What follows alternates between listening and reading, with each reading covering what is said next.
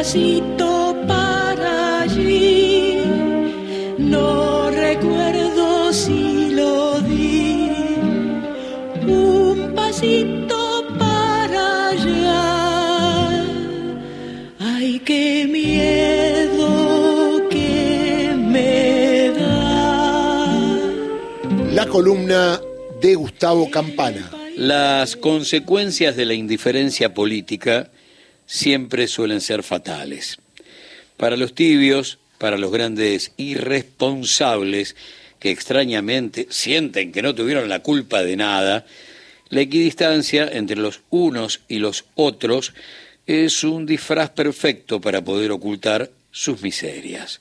Son televidentes del hambre, son televidentes de la injusticia, sin más respuestas que susurrar de tanto en tanto. Es increíble, che.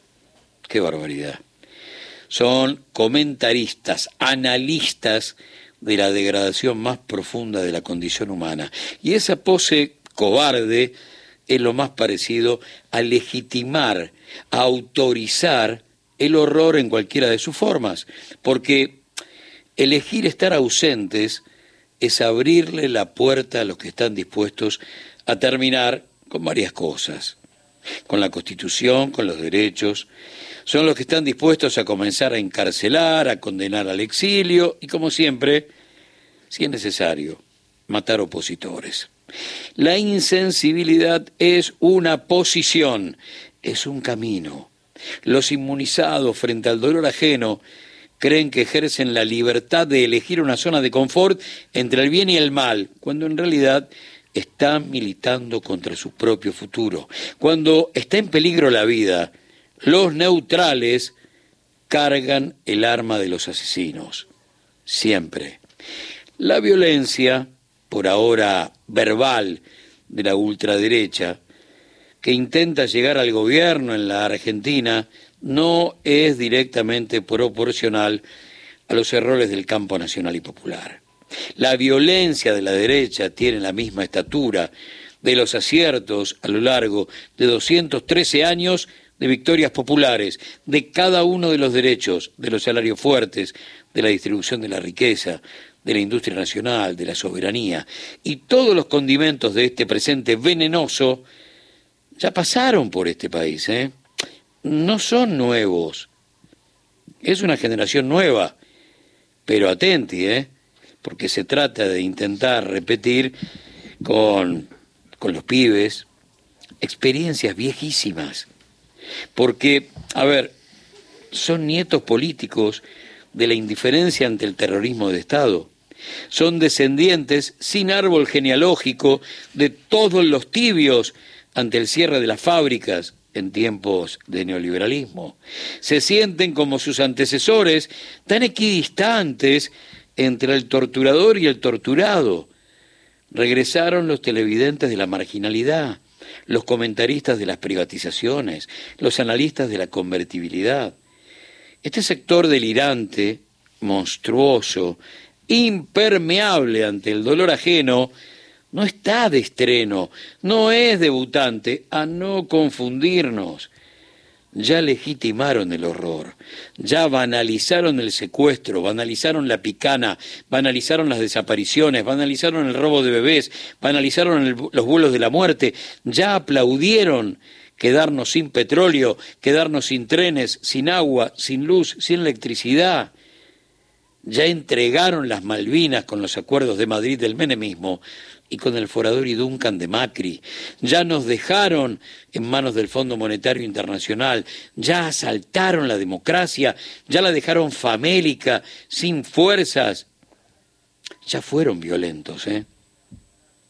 Los malos, hasta en las peores películas del género, solo triunfan si lo permiten los buenos.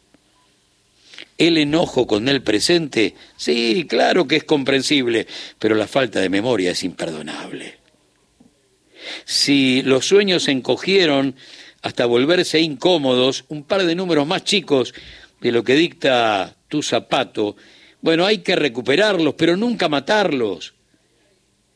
Es obvio, porque te estoy hablando que no conozco el sabor del veneno. pero parece que para muchos no es obvio que si quieren probarlo, las consecuencias son una sola. Muy bien.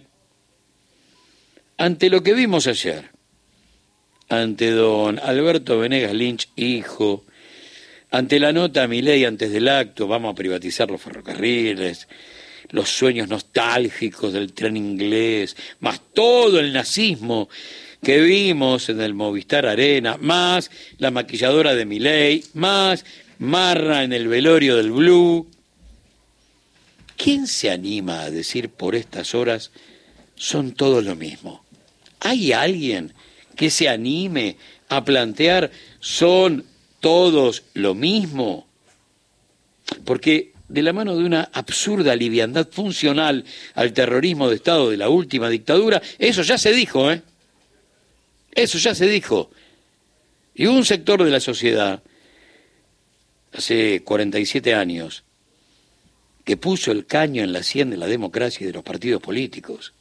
Ellos gritaron, mucho antes del 2001, que se vayan todos, ¿eh? Y que venga el orden de los uniformes. Por lo tanto, estas facetas ya las vimos. Estos son nietos, nietos de esos tipos, aunque el árbol genealógico no los encuentre juntos. Me pregunté quién se animará a decir hoy, después de todo lo que vimos ayer, todos son lo mismo. Y me acordé del espíritu de aquella frase del negro Dolina, que siempre cuando se habla de estas cosas uno recupera. El que dice que son todos lo mismo es como aquel que se para frente a la biblioteca sin haber leído un solo libro mira que hay un montón y dice, sí, ya sé, son todos lo mismo. Ay, qué miedo.